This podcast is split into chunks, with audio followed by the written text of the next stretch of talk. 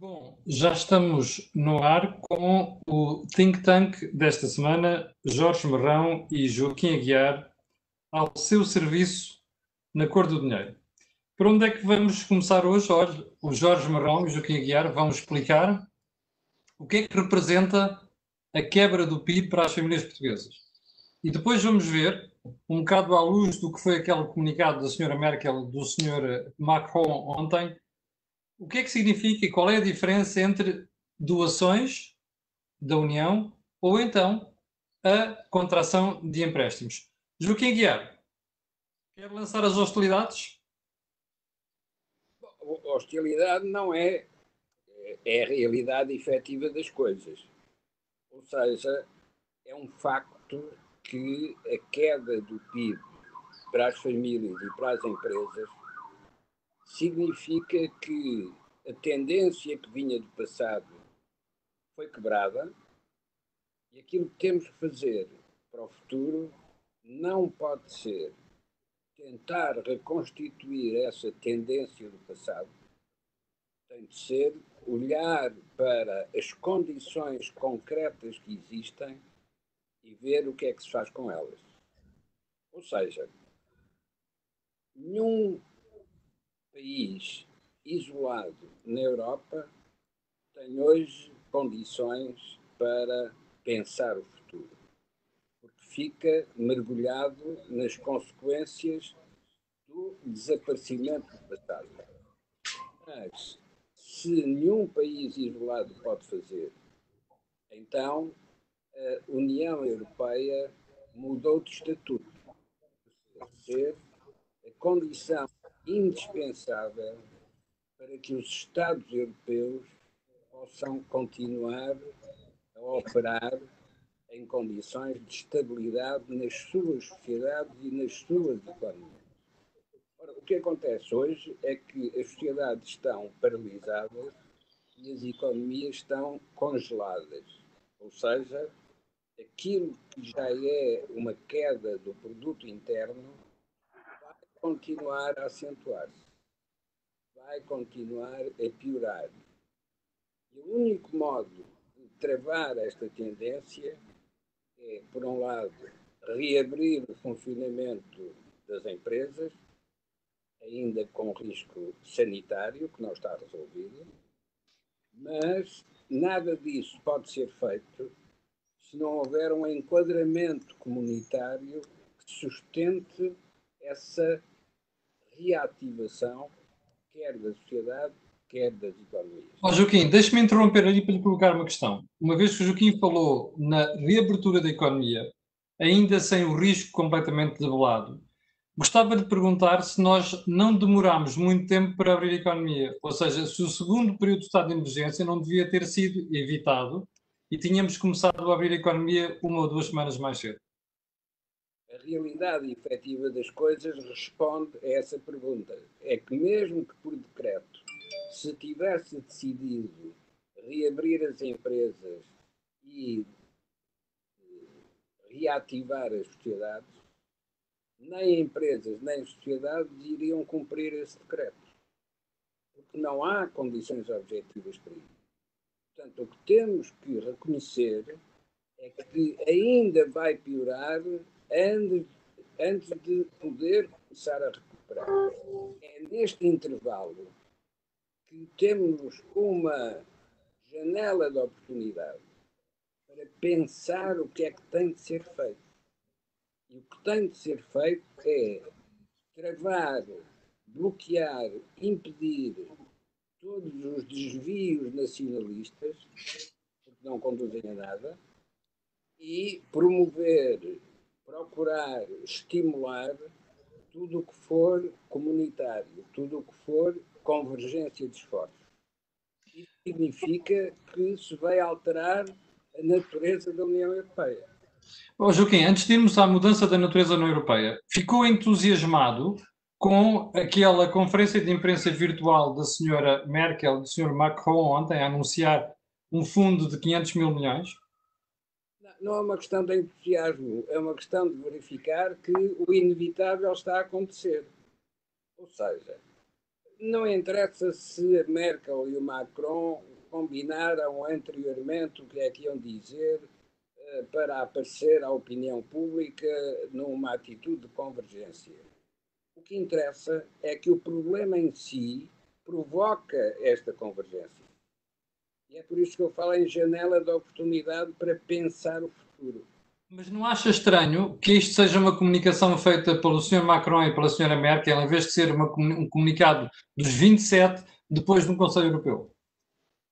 Bom, os 27 nunca se poderão organizar espontaneamente, porque nesse conjunto há sempre os que estão a aproveitar esta janela de oportunidade para reforçarem os seus poderes próprios não interessa se têm meios para isso, estão a aproveitar a oportunidade. Por isso é que os dois países mais importantes na atual estrutura da União Europeia têm mais peso quando aparecem em conjunto do que se aparecessem isoladamente.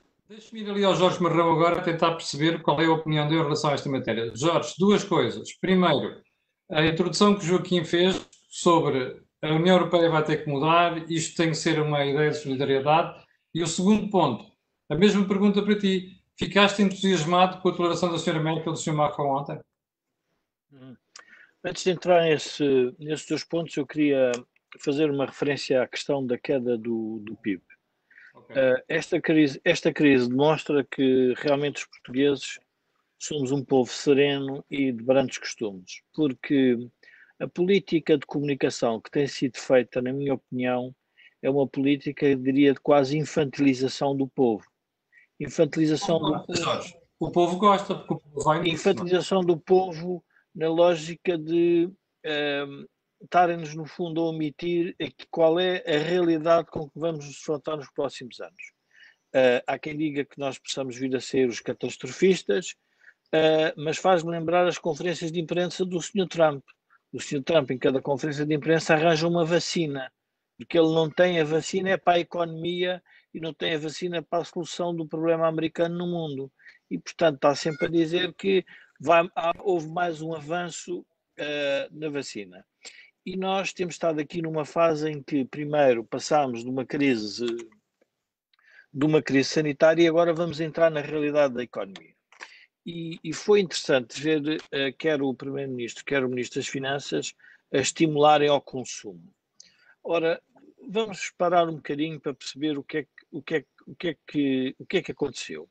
Primeiro, o que aconteceu foi o seguinte: houve uma quebra de rendimento significativa para todas as pessoas que perderam o seu emprego e para as que foram para o layoff. Portanto, a sua capacidade de consumo caiu drasticamente. Ora, se as pessoas quiserem manter o mesmo nível de vida que tinham no passado, uh, significa que Portugal não vai poupar nada nestes momentos. Porquê? Porque as pessoas veem a sua, o seu rendimento a cair e, portanto, só se qualquer pessoa percebe que a poupança é igual a rendimento menos consumo. Ora, isto é uma instrução que está a ser dada à economia, não revelando qual é o problema do consumo atual. O problema do consumo atual resulta ter sido instalada uma sociedade do medo relativamente a, uma doença e depois há um conjunto de normas que qualquer ser uh, minimamente inteligente não consegue compreender, por exemplo, na idas às praias, em que temos a burocracia a ditar não sei quantas normas, e, e no fundo as pessoas são confrontadas com três ou quatro dilemas. O primeiro é perder rendimento, estão-me a pedir que eu consuma, mas quando eu vou consumir tenho o Estado todo em cima de mim com todas as burocracias. Ora, isto é uma mistura explosiva para a sociedade portuguesa. E, portanto, nós temos que, de alguma forma, denunciar esta mistura explosiva, porque uh, é melhor as pessoas perceberem qual é a dimensão da crise para se prepararem para a resolução da mesma. Portanto, não há nenhum, eu diria, não há nenhum anátema, não há nenhuma, não há nenhuma crucificação eh, que tenha sido feita pelo mundo, especialmente aos portugueses nesta crise. Portanto, todos os povos vamos sofrer o mesmo. Portanto, não, não, é, não é mais nem é menos. Vamos todos sofrer o mesmo.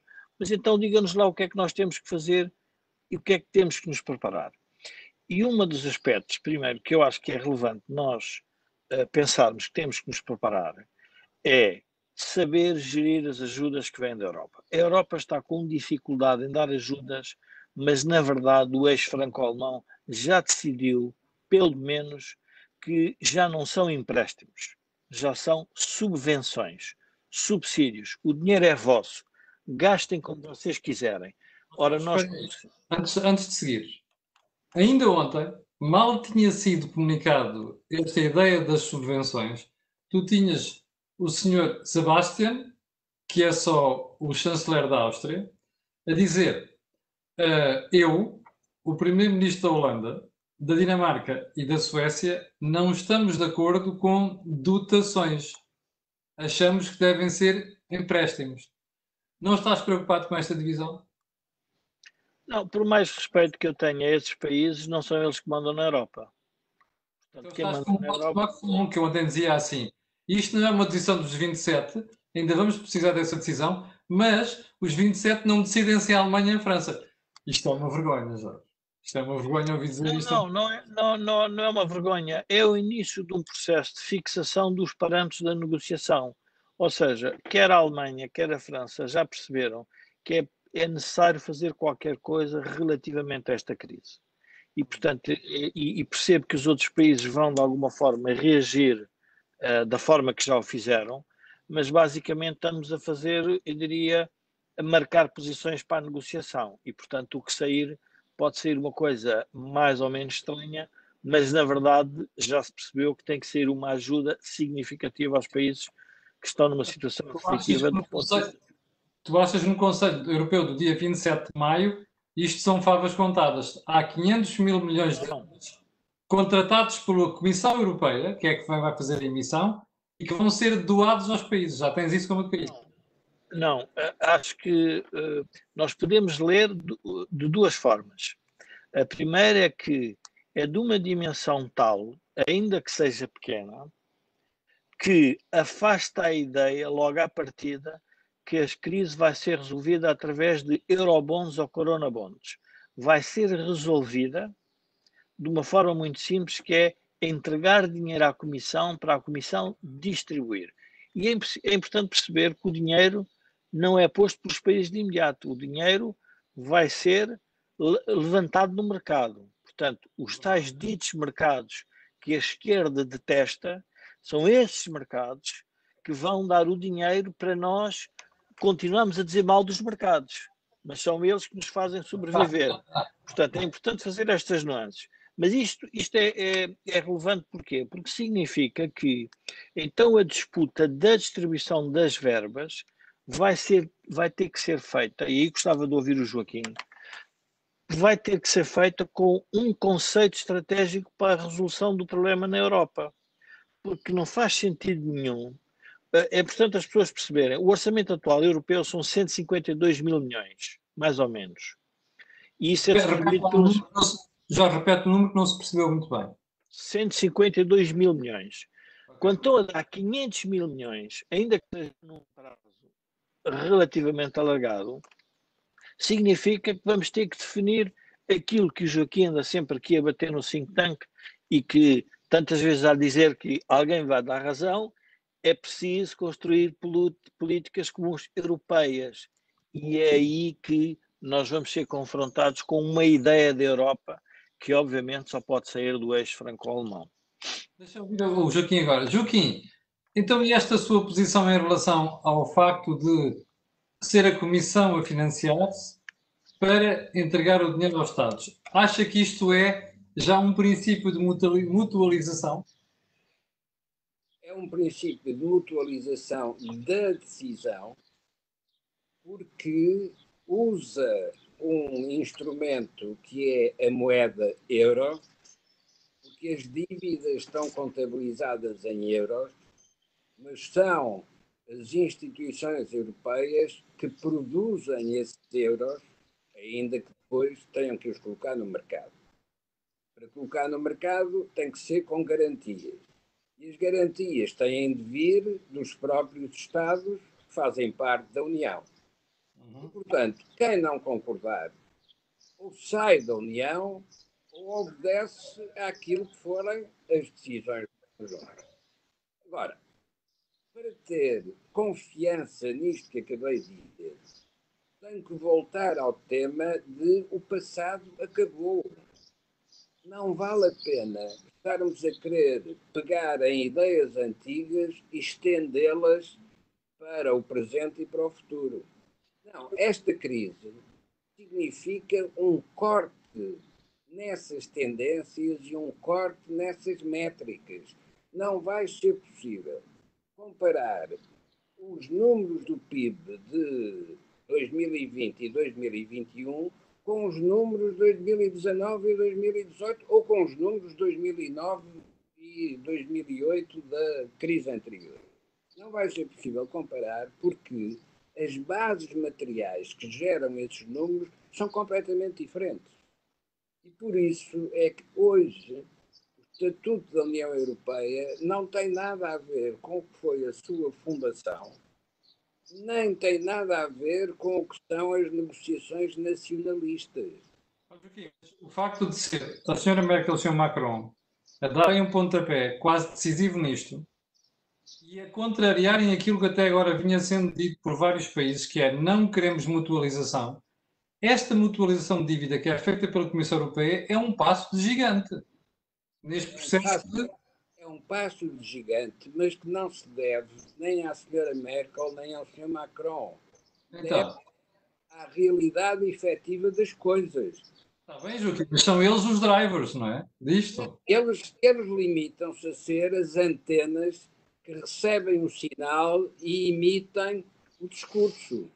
Mas o discurso não está a ser feito por eles. O discurso está a ser feito pela evolução do problema. Vamos parar por um minuto para perguntar como é que a Federação Americana se fez. Fez-se a seguir a uma guerra civil. Porque os Estados endividados não poderiam existir se não houvesse uma estrutura federal para absorver essas dívidas. Hum. Há uma negociação, é nessa negociação, por exemplo, se decide que a capital dos Estados Unidos ia ser no Sul, por isso é que a capital é em Washington, mas essas negociações podem ter eh, curiosidades históricas, mas elas são a consequência do próprio problema. Hoje na Europa temos um problema que pode ser comparável. Não houve uma guerra civil, mas há Estados que querem afirmar a sua soberania take back control dos britânicos do Brexit e que hoje devem estar muito arrependidos de terem recapturado o controle, mas não têm nada para controlar, porque já nada depende daquilo que eles possam decidir. Depende então de quê? Depende da própria evolução do problema. E a evolução do problema é que exige a solução coletiva em nome da solidariedade europeia, não, em nome da necessidade de nos juntarmos para resolver um problema que é comum. Então o Joaquim pensa como Jorge que estas duas pessoas ontem deram um pontapé decisivo para no dia 27 isto ser mesmo aprovado. Não percebi. Então o, o Joaquim também pensa como o Jorge, que é o facto destas duas pessoas terem avançado isto ontem, quer dizer que no dia 27 são um facto consumado, isto vai ser aprovado e vai para a frente não é só isso. O dia 27 da reunião da Comissão Europeia será um dia de grande agitação, porque muitos governantes que não podem aceitar uh, reconhecer a necessidade da convergência. Mas isso não é diferente da perplexidade do presidente americano chamado Donald Trump perante uma epidemia para a qual os americanos não têm a solução. Então, como é que reage o Donald Trump? Arranja eh, respostas mágicas. De repente, descobre que se beber lexívia é capaz de matar o vírus. Ora bom, isto é a prova evidente da impotência. Claro que ele continua a ser presidente dos Estados Unidos, mas não é presidente da crise crise tem mais força do que ele. Ora, no caso europeu, haverá seguramente imensas reproduções do Trump americano, porque o húngaro e o polaco não são diferentes, como o brasileiro, não são diferentes dessa estrutura de quem fica pasmado perante a crise. Pasmado é a reação quando há um, um relâmpago e uh, o ser humano fica bloqueado. Ora, é como estão os poderes nacionalistas hoje. Estão bloqueados porque lhes uh, apareceu um relâmpago para o qual eles não têm solução. Então, o que é que vai acontecer em termos europeus? Com Merkel ou com Macron ou com outros quaisquer nas mesmas situações, são obrigados a decidir. Mas o quê? Uma pergunta para si e depois para o Jorge Marrão. Se o princípio de entrega do dinheiro aos Estados for de doações ou dotações, se quiser, e não empréstimos, este dinheiro vai ser bem emprego quem é que garante que a aplicação desta massa vai ser feita de acordo com os critérios de seriedade, de eficiência e até de rentabilidade? Não vai ser feito com eficiência porque ninguém preparou as respostas a uma crise que não é semelhante às crises anteriores. Aquilo que está a acontecer, e vê-se isso no caso português, é que todos procuram aparentar uma normalidade, mas de facto estão pasmados perante o relâmpago e não sabem o que hão de fazer. E, portanto, vão fazer ou mal ou com pouca eficiência. O que interessa neste intervalo, que é um intervalo curto, é pensar para que serve os apoios que vamos receber. Eles vão ficar contabilizados, sejam empréstimos, sejam doações, vão ficar contabilizados naquele que é o, digamos, o gerador da moeda. É no balanço do Banco Central Europeu, tudo isto vai ficar registado.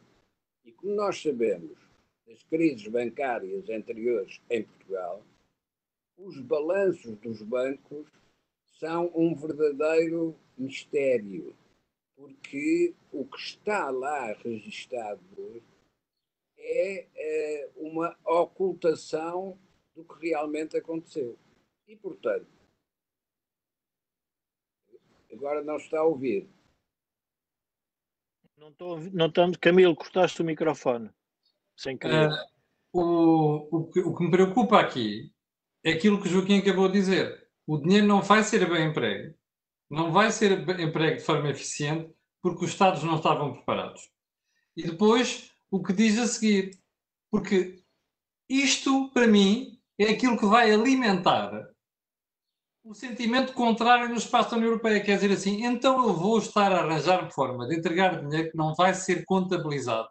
Isto, vai, isto é o gasolina, Joaquim, em minha opinião, para todos aqueles partidos de extrema-direita que querem acabar com a União Europeia mas aqueles partidos de extrema-direita não têm nenhuma resposta para este tipo de crise. Portanto, vão aparecer é, como, é como o cão que vai atrás do automóvel.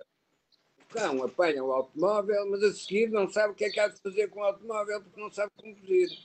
Portanto, não serve para nada esse tipo de discurso. Claro vai aparecer, só que temos de olhar para ele e a opinião pública também olhará para isso, em função dos recursos que podem organizar. Ora, os partidos de extrema-direita ou de extrema-esquerda não têm rigorosamente nada para acrescentar à crise atual. Não têm resposta. Mas estão a crescer, Joaquim, estão a crescer, o problema é esse. Podem crescer, mas... Eh, não, não podem é exercer o poder, mesmo que tenham maiorias na opinião pública. Porque não têm nenhum programa para isso. Os únicos programas que podem isso são aqueles que são produzidos na escala por onde entram os recursos. Essa escala escala é escala europeia. Agora, vamos parar um minuto. Século XIX. David Ricardo, um dos primeiros economistas a analisar os comércios internacionais. E lógico, David Ricardo, que aliás era de uma família judia expulsa de Portugal, uh, aquilo que o Ricardo propõe é cada país deve fazer aquilo que está nas suas especializações naturais.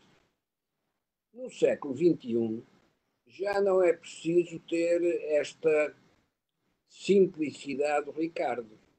O que é preciso é que haja, na escala europeia, quem distribua as especializações no espaço europeu canalize os recursos de novos investimentos ou de recuperação de empresas atingidas pela crise em função dessas especializações naturais. Isso vai significar não um mero mercado comum, mas uma economia comum.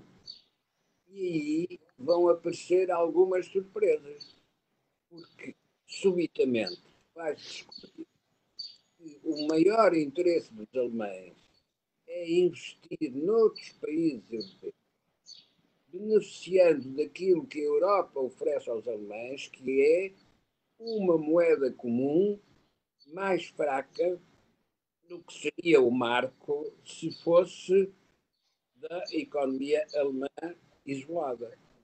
Ora, os alemães que beneficiam da relativa hum. desvalorização do euro em relação ao que seria o marco, têm capacidade de investimento nas várias regiões europeias, e isso for canalizado por políticas comuns da União Europeia, nós teremos fluxos de investimento que permitem.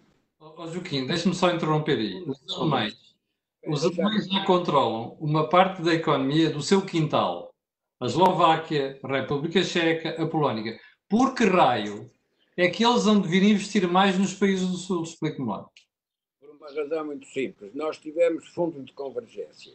Os fundos de convergência foram doações da União Europeia para os países que estavam atrasados nesse processo de convergência. Nós vamos ter agora fundos de investimento. E os fundos de investimento estão em função das especializações, da capacidade de rentabilizar esses investimentos. É uma, é uma, é uma ótica completamente diferente dos fundos de coesão. Deixa-me voltar ali ao Jorge, para pedir só uma opinião ao Jorge. Jorge, uh, volto à mesma pergunta que coloquei há bocado ao Joaquim tu não te preocupa que este, a ti não te preocupa que este dinheiro seja atirado para os países sem qualquer tipo de escrutínio? Uh, claro, que, claro que me preocupa, mas uh, eu, eu, eu, eu, julgo que quando nós observamos com alguma distância uh, a profundidade desta crise, temos que admitir que esta crise vai criar condições para se reformar as instituições de suporte, quer à zona euro, quer à própria União Europeia. Eu, se calhar, vou tentar, eh, para ser mais pragmático, explicar isto às pessoas. Nós começámos por, fazer, por entrar na zona euro quando tínhamos um tratado orçamental que impedia que, em média, em média, não podíamos ter dívida acima de 60% e que os déficits eram na ordem de 3. Ora, nós já vamos na ordem de 85, 90. Portanto, aquela ideia original do euro perdeu-se à medida que fomos desenvolvendo. E agora temos uma nova crise que explica à Alemanha, de alguma forma, que afinal estar numa zona monetária tem umas, tem umas implicações eh, muito complexas do ponto de vista económico e social, porque há países, por razões ou históricas, ou culturais, ou, ou, de, ou diria políticas, e de cultura política obrigam a que hajam que a própria instituição tenha medidas para reformatar ou reequilibrar as diferenças que surgem. Eu diria o seguinte: quem está mais preparado para sair desta crise vencedora? Naturalmente os alemães, porque se eh, por alguma razão nós tivemos que continuar a emitir moeda para financiar os déficits que vão sendo cada vez maiores nos diferentes países, é óbvio que os países mais produtivos, que é o caso da Alemanha, vão ser altamente beneficiados porque as suas exportações em euros versus a moeda chinesa e a moeda americana uh, são, são de novo os grandes conquistadores do mundo. Nós, é importante perceber que quando nós comparamos Estados Unidos e Europa, a Europa tem um, tem um saldo positivo de balança comercial. Isso é feito à conta dos alemães. Obviamente que eu digo dos alemães, dos holandeses e dos próprios franceses. Portanto, a Alemanha está também a aprender com esta crise, ou seja, isto não é um ensinamento apenas para os portugueses, é para, para os alemães também. E, portanto, os alemães já entenderam que, sim, senhora, manter o euro significa fazer um sacrifício por alguns, por alguns sistemas políticos para nós mantermos aquilo que é importante na geopolítica, que é ter capacidade de competir com grandes dois blocos, que é o bloco americano e o bloco, o bloco chinês. Portanto, seria um erro estratégico, quer para a Alemanha, quer para a França, pensar não encontrar uma solução. Primeiro ponto. E, portanto, nós vamos ter que. Agora, o maior erro estratégico para os portugueses é voltar a escolher os políticos que endividaram o país e que não o fizeram crescer porque nós já temos uma dívida agora de cento e tal por cento e crescemos desde que estamos na, na, zona euro em 17, 20 anos, ou que foi de, neste momento são 20 anos, crescemos 0,8 por ano, quando a Europa cresceu 1,2. Portanto, ah, mas as pessoas dizem, mas isto é. A Irlanda cresceu 4,5. Portanto, a Europa vinha, a Irlanda vinha atrás de nós e ultrapassou-nos. Portanto, o único tema central que nós temos que debater é onde é que os senhores vão gastar esse dinheiro? Com critério? Para quê? Para manter os empregos, para manter os, as empresas, as empresas eh, moribundas, para manter eh, estruturas do Estado sem sentido nenhum, para manter, no fundo, uma, uns, uns jobs for the boys de forma, uh, diria mais neste caso, abrangente. Esse é que vai ser o escrutínio da sociedade portuguesa. Mas, com todo o respeito, os alemães vão dizer: esse é um assunto que os senhores resolvem. E o que é que é resolver este assunto? Deixa-me muito preocupado, Jorge. Sabes oh, porquê? Oh, Camilo, mas nós não conseguimos gerir o país sozinhos. O problema é esse. Mas, oh, oh, oh, Camilo, mas este assunto, como é que este assunto resolve? Porque as pessoas vão ter mais dificuldades económicas reais. Já não dá para contar histórias.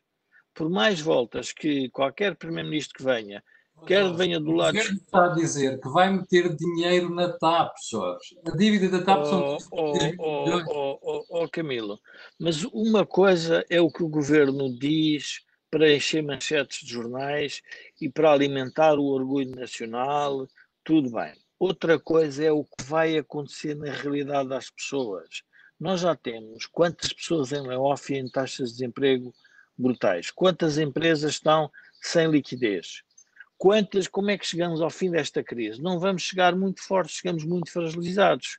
Portanto, se nós não encontrarmos instituições dentro do, do, do, do, país para ajudar a escolher onde é que vai pôr esse dinheiro. Há uns anos um economista, um economista americano esteve em Portugal, explicou-me de uma forma muito simples qual é a grande diferença entre o Estado e uma empresa. E ele dizia-me assim, olha, isto é assim, no Estado você põe numa empresa e depois continua a pôr mais dinheiro para explicar que a empresa devia ser viável. No privado, ele faz isso até o limite, quando já não tem mais dinheiro. E, portanto, esta é a grande diferença. Então, qual é o escrutínio da sociedade portuguesa? É não deixar que o Estado ponha as mãos nas empresas, que não se torne dono das empresas. Vamos a casos concretos. Vamos pedir ao Estado português para fazer aquilo que está a pedir à Europa está a pedir a Europa para não dar empréstimos e dar subsídios, subvenções. Ora, então faça o mesmo com o dinheiro que receber. Em vez de dar empréstimos às empresas para as controlar com o dinheiro, pá, os senhores resolvam, tomem lá o dinheiro e, e mantenham a empresa viável. E, portanto, essa também tem que ser uma política que tem que ser uniforme. Qual é o maior risco desta crise? O maior risco que esta crise nos traz é voltarmos a discutir o papel e a intervenção do Estado na economia, porque depois há sempre aquela ideia que há um tipo no Terreiro do Passo ou, ou no Ministério da Economia que há uns anos, enfim, já, já tem muitos anos, uh, havia empresários no Norte que me contavam que iam assistir a palestras de ministros para saber onde pôr o dinheiro. Até que alguém disse, onde é que deviam investir? Até que alguém disse, é muito fácil, diga ao ministro, para investir também o salário dele nas empresas onde ele põe. E vai ver que ele é mais criterioso. Portanto, o que é que temos a dizer com isto? Uma coisa é o definir, o país definir políticas estratégicas, políticas educativas, políticas públicas que sirvam para as empresas fazerem o seu jogo. Agora vamos deixar o mercado funcionar, porque o mercado deixou de funcionar porque alguém o paralisou. E, portanto, esse é um, é um, é um aspecto que eu gostaria de, de, de relembrar. Porquê é que eu insisto na ideia da quebra do PIB de forma significativa e que não está a ser dito? Porque o, o que acontece é que, ao omitirmos esta realidade às pessoas, estamos de alguma forma a não criar o, o modelo certo para as pessoas prepararem para o escrutínio. Porque parece que há uma mão divina. Nós somos os considerados liberais, que é a mão invisível. E de repente há uma mão divina, que nesse caso tínhamos que dar uma, ou temos que fazer um busto, não sei se do Marquês, ao Macron e à Merkel, porque foram as duas mãos divinas, que disseram, é pá, por favor, deem lá o dinheiro àqueles senhores e eles que se desenvencilhem e que os apliquem bem. E o facto de não, vamos lá ver, o facto de uh, os partidos e, uh, vamos ver, e a sociedade civil ainda não se organizar para começar a debater quais são as orgânicas e os instrumentos que vão ser usados para aplicar esse dinheiro é altamente perigoso. Por isso é que é muito útil pôr o sistema bancário nisto, porque o sistema bancário se cometer alguns erros, também vai ser prejudicado e, portanto, também vai perder na crise. Portanto, nós temos que pôr, uh, atribuir verbas uh, que venham de, da, da Europa, não com base em políticas públicas desenhadas em gabinetes, mas com base em empresas que têm que competir no mundo. Eu só queria relembrar o seguinte para as pessoas terem noção disto. Os países mais ricos do mundo são os países que têm um indicador muito relevante. É o rácio de exportações sobre o seu PIB. O que significa que são países que conseguem competir no mundo. E, portanto, conseguem competir são os que crescem mais. Porquê? Porque aproveitam o mundo. A ideia do consumo privado, de andarmos os portugueses a trocar uns com os outros, não nos leva a lado nenhum. É melhor nós termos empresários que digam qual é que é o tamanho do seu sonho? Olha, o tamanho do meu sonho é o do planeta. Vou vender para o mundo. É isso que eu quero fazer. E, portanto, esta é que é a característica essencial desta crise, é aproveitar para reconfigurar a economia. Porque aí, aliás, foi o que aconteceu na crise de 2011. O que é que aconteceu? Pois, oh Jorge, ainda bem que foste buscar a crise de 2011. É que na crise de 2011 nós tivemos um incentivo para fazer isto. Agora não temos. Havia alguém há bocado aqui que dizia que me tirou as palavras da boca, que é assim, então, no tempo da Troika não havia dinheiro para nada. Andámos aqui a penar à séria. Agora, caramba, até nos dão dinheiro, sem qualquer condicionalidade. Mas, oh, oh, oh Camilo, mas o, o, tema, o tema não é, não, vamos lá ver, o, o dinheiro, ainda não nos deram o dinheiro. Primeiro estão a desenhar a forma como os vão dar. É, portanto, para a gente até lá, é melhor viver com os rendimentos que tem. E, portanto, deixar-se de grandes endividamentos. Portanto, esse é um ponto essencial. E depois temos que perceber que não vai ser preciso, se calhar, muitas condicionalidades. Porque a economia vai provar que se o Estado, vamos lá ver, a não ser que os partidos queiram fazer o araquiri. Porque é assim, este dinheiro que aparecer agora tem que aparecer rapidamente para a economia fazer o, o, o, a mudança muito rápida porque a gente tem que se lembrar que nós vamos ter eleições em janeiro de 2021, Sr. Presidente da República, depois em outubro temos as autárquicas e depois vêm as legislativas. É melhor saber aplicar bem o dinheiro, porque se o dinheiro não foi bem aplicado, quer dizer que nós chegamos, ao, eu diria, estes períodos eleitorais em que todas as figuras institucionais do país estão sobre, uh, sobre a mira. E a mira vai ser do povo porque está ou desempregado ou os seus salários caíram. E, portanto, o povo, o povo português esquece muito depressa, o problema é esse. Joaquim, isto vai influenciar, todo este processo vai influenciar o processo político, nomeadamente as próximas eleições? São as presidenciais? Claro que influencia, mas não acho que estejamos a pôr a questão onde ela deve estar. Então. Quando se compara com 2011, eh, nós tínhamos um padrão de referência eh, que nos servia de orientação. Aliás, quem nos emprestou o dinheiro trazia esse padrão de referência e chamou-lhe Programa de Ajustamento. Hoje não há padrão de referência. Portanto, não há programa de ajustamento porque não sabemos a que é que nos devemos ajustar. Ora, na dimensão política, o que está a acontecer é, para não responder a essa questão central, que é o que fazer quando não há programa de ajustamento, está-se a colocar no primeiro plano questão das eleições presidenciais e depois das outras eleições que vierem. Ora bom, essas eleições não resolvem nada se os que forem candidatos não tiverem resposta para esta questão, o que se faz quando não há programa de ajustamento. Vou recordar dois casos aqui. Eleição presidencial de 1976, em que eram candidatos Almirante Pinheiro de Azevedo e era candidato o general Ramalhianos. E o Almirante Pinheiro de Azevedo, quando assistia aos apoios, se organizavam em convergência para apoiar a candidatura dos generalianos, o Almirante Pinheiro de Azevedo dizia estão a pôr o passarinho na gaiola. Isto é, não estão nada a convergir no apoio. Estão é a mostrar que o apoio vai condicionar aquele que ganhar.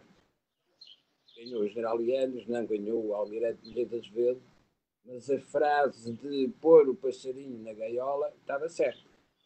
No fundo, é a eleição indireta através dos grupos parlamentares, uh, que era o modelo da Primeira República e correu mal.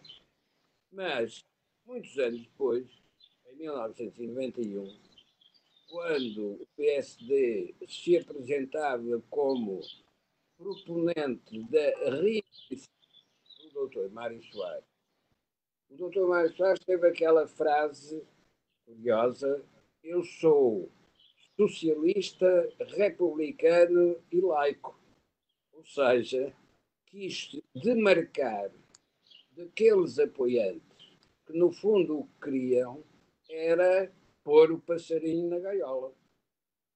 Ora, hoje nós estamos a assistir à convergência destas duas histórias, quando o problema não é saber quem é que se coloca como Presidente da República, mas sim o que é que o Presidente da República tem a dizer à questão central, que é o que se faz quando não se tem programa de ajustamento. Não.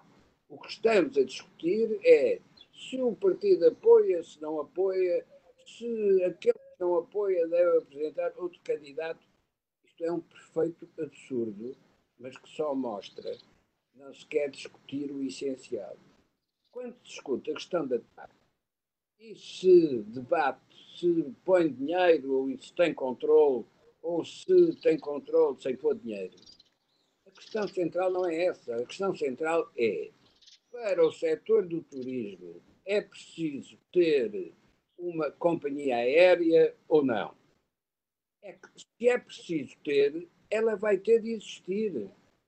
Ponham dinheiro com controle ou ponham controle sem dinheiro, é absolutamente indiferente se quer ter o setor de turismo, tem que ter uma companhia aérea.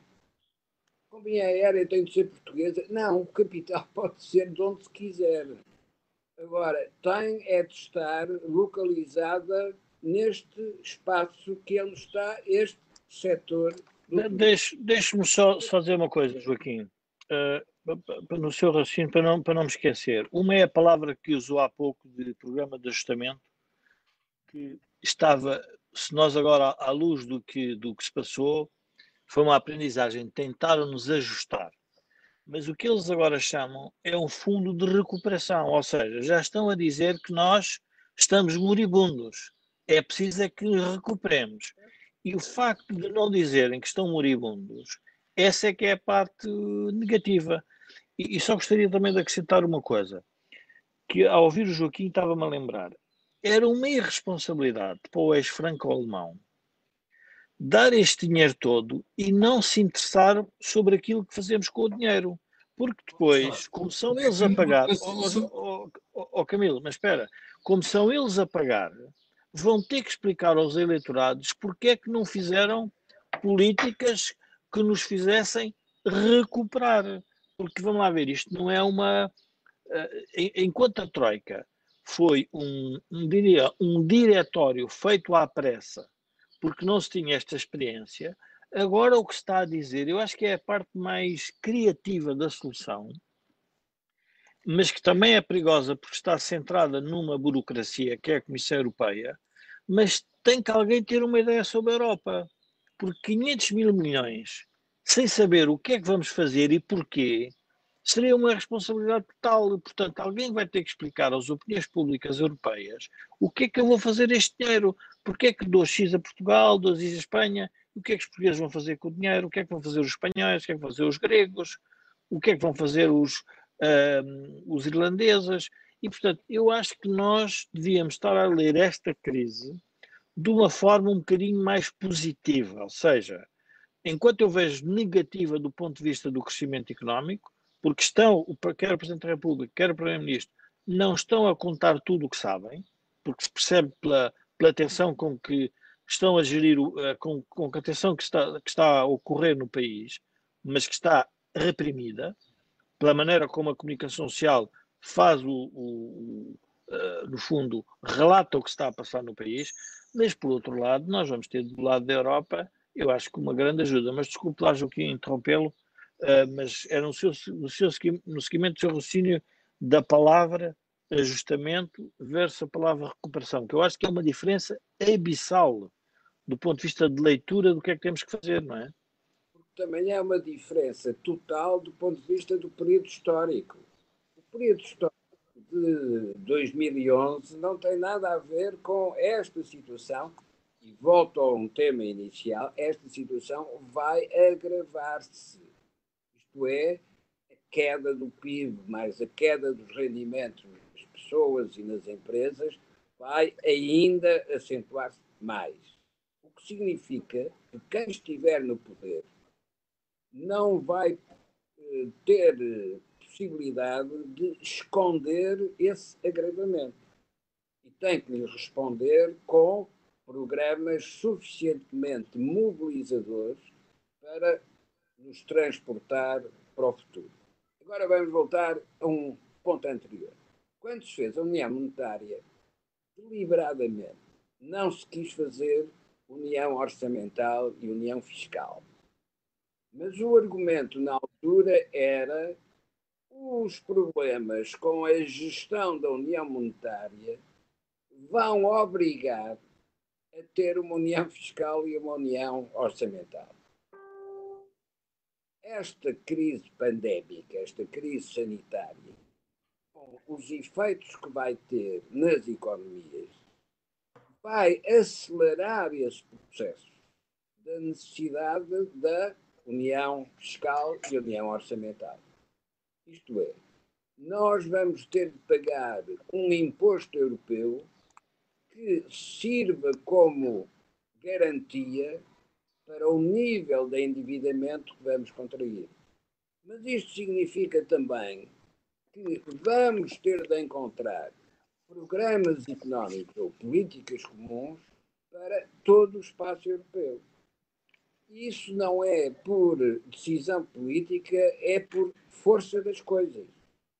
E é porque os políticos têm que se adaptar à necessidade de gerir a realidade efetiva das coisas que estas soluções vão aparecer. Não é possível, portanto, comparar. Recuperar não é o mesmo que ajustar. Porque ou recuperar, por isso é que fala em plano Marshall, o recuperar é verdadeiramente reconstruir. Ora, se vamos reconstruir, ao menos que utilize um plano de arquitetura que seja suficientemente atraente para poder organizar aquilo que desapareceu com Sim, Camilo. Este, o Joaquim está a falar na criação de um plano de recuperação. Tu acreditas que nós somos capazes de elaborar um plano coerente e sensato de recuperação? Número um, um quando tu dizes há bocado, ah, pois, mas este é um modelo que se avançou bastante. Tu achas que nós vamos conseguir dar o salto da recuperação sem termos um guia, um guião que é estabelecido exterior? Não, o, o guião vai ser. O, o guião não é um guião nacionalista, vai ter que ser um guião europeu, porque a partir do momento em que ficou claro com esta crise que temos três blocos em disputa, que no fundo são os Estados Unidos, eh, como é que os Estados Unidos vão sair da crise, como é que a China vai sair da crise e como é que a Europa vai sair da crise? Uh, e, e, o primeiro, e, e acho que isto é importante perceber, pela primeira vez, a Europa, em conjunto, vai pedir aos mercados 500 mil milhões. E, portanto, se resultar, ou seja, se esses, esses 500 mil milhões têm que ser pagos pelas economias europeias como um todo. Portanto, se esse, eh, esse dinheiro for, for pedido e for pago e for reconhecido que está a ser bem aplicado, então nós voltamos a ter uma capacidade que neste momento estava muito centrada na Alemanha, obviamente, e portanto uh, vamos ter uma capacidade provavelmente de fazer ainda mais obtenção de mais recursos para desenvolver mais a Europa.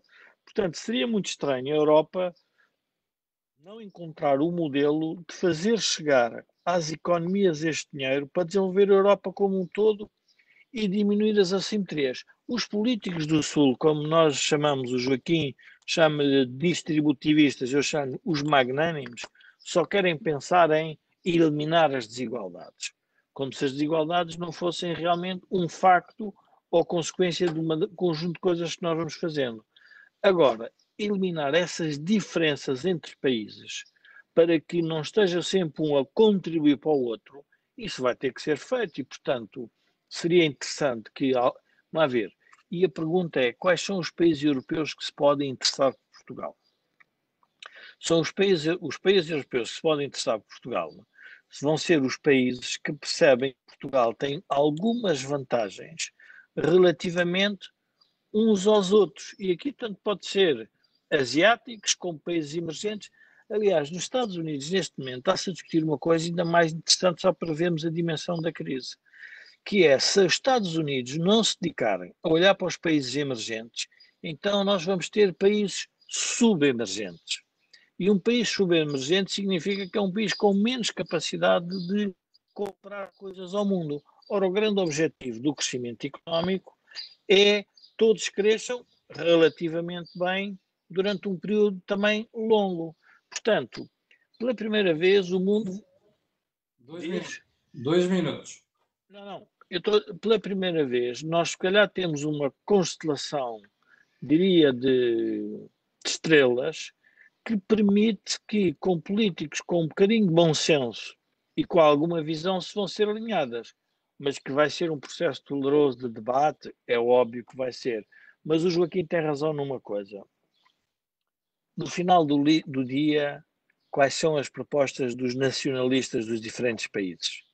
Quer os nacionalistas de esquerda, com o seu internacionalismo proletário, mas depois querem fechar as fronteiras uh, dos seus países para proteger os trabalhadores dos seus países, não percebendo que com isso não cabe das economias como um todo, e os nacionalistas de direita o que é que querem fazer?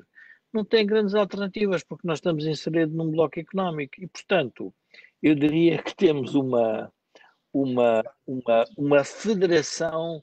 Uh, aliás, havia uma, colega meu que me dizia que uh, há um animal que é o gnu. O gnu é um cavalo que foi desenhado por uma comissão, portanto, ninguém sabe se é um boi se é um cavalo. E, portanto, nós na Europa vamos ter um GNU europeu, ou seja, é a maneira da Europa estar unida no mundo. Não estou a ver outra, quer dizer, uh, a não ser que queiramos discutir o tema da federação, que eu acho que aí ninguém quer pôr isso na agenda pública europeia. Muito bem. Bom, chegamos ao final, chegamos ao final do think tank desta semana. Uh, tivemos a analisar o impacto da, perda, da queda do PIB uh, nas pessoas, nas famílias e também qual é a melhor solução? Era doações ou empréstimos? Uh, quero dizer que na quinta-feira vamos ter um think tank, vai ser com o Luís Reis. Um, quero dizer que amanhã às oito Sexta-feira, sexta-feira. Não é quinta-feira, é sexta-feira. Uh, que, na, que amanhã às oito da manhã cá estarei para você levar comigo outra vez. E quanto a nós, vou pedir aquilo que peço sempre, que é colocarem um gosto e fazer partilha nas redes sociais porque aquilo que você ouve aqui no Cor de Dinheiro não ouve mais sítio nenhum. Obrigado, Jorge, obrigado, Joaquim, e quanto a nós, até amanhã às 8. Com licença.